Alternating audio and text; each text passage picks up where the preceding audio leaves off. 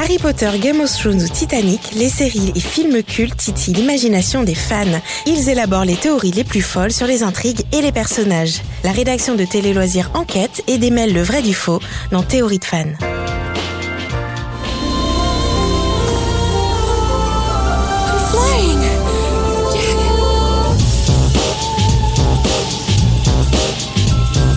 Là, c'est l'une des théories les plus folles sur Titanic. Si vous avez vu Titanic, vous avez forcément versé votre petite larme à la fin du film, ou même dès le premier baiser entre Jack et Rose, si vous êtes très sensible, voire ok, dès l'arrivée de Rose vieille, si vous êtes vraiment très très très sensible, on ne juge pas. Voici la théorie la plus délirante qui soit. Jack ne serait pas mort puisqu'il n'a jamais existé.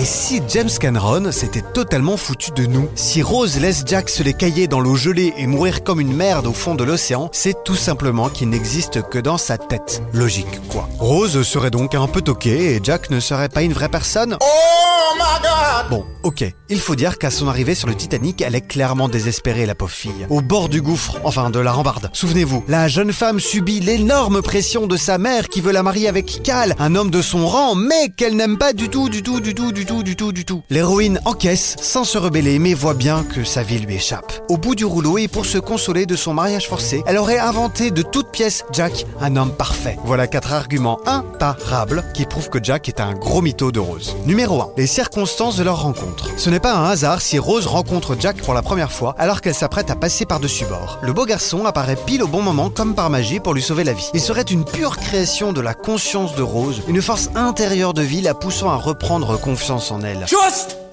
D'ailleurs, il lui lancera cette petite phrase qui n'a rien d'anodin. Vous allez mourir si vous ne vous libérez pas. Freud n'aurait pas mieux parlé. Numéro 2. Jack est totalement invisible. Aucune trace de lui n'existe nulle part. Genre, il n'existe pas. Rien, nada, que chi. Officiellement, il aurait gagné sa place et une partie de poker et donc ne figure sur aucun registre du Titanic. Ah bah pratique, Rose. Comme ça tombe bien, cette histoire. Ta petite fille est peut-être trop polie pour le dire, mais nous on le sait. Vieille et menteuse. D'ailleurs, même les chercheurs le pensent. J'ai j'ai envie de te dire menteur Numéro 3, Jack est trop beau pour être honnête. Vous vous êtes jamais demandé pourquoi Jack était aussi parfait Toujours optimiste, combatif, romantique. C'est évident, Rose a fantasmé un homme idéal pour sortir de sa torpeur et au passage s'offrir une petite partie de à l'air avec le beau Leonardo DiCaprio tranquillou bilou. Et si la conscience de Rose la maintient en vie durant cette douloureuse traversée, c'est aussi parce qu'elle projette en Jack tout ce qui lui est interdit. Et c'est aussi pour ça que Jack est l'antithèse parfaite de Cal. C, C, Q, Q, F, D Numéro 4, Jack Dawson de Titanic est un hommage à Jack Torrance de Shining. Attention, point cinéphilie. James Cameron aurait, avec son héros, glissé un clin d'œil à Kubrick et son mythique Shining. Dans ce film d'épouvante, Jack Torrance, incarné par Jack Nicholson, sombre dans la folie,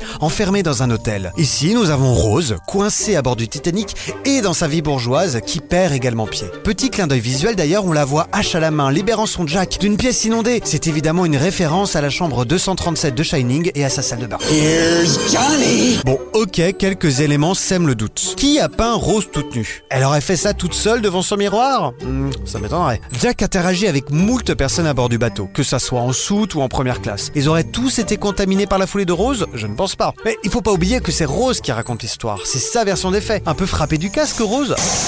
En tout cas, elle assume son délire jusqu'au bout et vole même le nom de Jack lors de son sauvetage pour se libérer définitivement des chaînes oppressantes de la bourgeoisie traditionnelle. Bon, ok, les arguments semblent totalement logiques et imparables. Mais on ne peut pas accepter que Jack n'ait pas existé. Son histoire d'amour avec Rose est trop belle et émouvante et notre petit cœur fragile ne supporterait pas d'être brisé à nouveau. Vous êtes pas d'accord?